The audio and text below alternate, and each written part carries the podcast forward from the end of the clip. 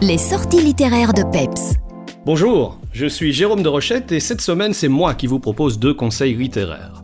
Et on commence tout de suite avec un auteur belge, Sébastien Ministru, et son roman La garde-robe. Derrière ce titre plutôt ordinaire se cache l'histoire de Vera racontée au travers de souvenirs liés à certains de ses vêtements.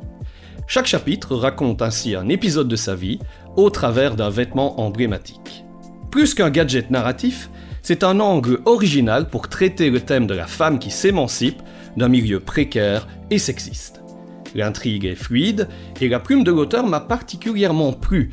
Elle confère à cette histoire fondamentalement classique un soupçon d'âme qui fait la différence. Dans un tout autre registre, je vous propose cette semaine un roman graphique. Ce n'est pas toi que j'attendais, c'est le témoignage bouleversant d'un père sur le chemin de l'acceptation. Est-ce qu'un jour je l'aimerai comme ma fille? Est-ce que j'arriverai à la voir autrement que comme une trisomique? C'est à cette double question que tente de répondre Fabien Tourmé, qui découvre la trisomie de sa fille à la naissance. Son témoignage, d'une sincérité désarmante, quitte à parfois exprimer l'indicible, est extrêmement poignant.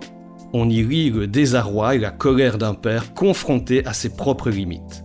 Pour autant, le récit ne verse pas inutilement dans le pathos, et c'est précisément cette simplicité dans le propos, alliée à un humour omniprésent, qui rend le témoignage si beau et si singulier.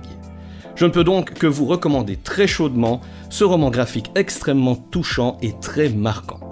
Voilà, c'est tout pour cette semaine. La semaine prochaine, vous retrouverez Stéphanie et quant à nous, on se dit à dans 15 jours. Au revoir.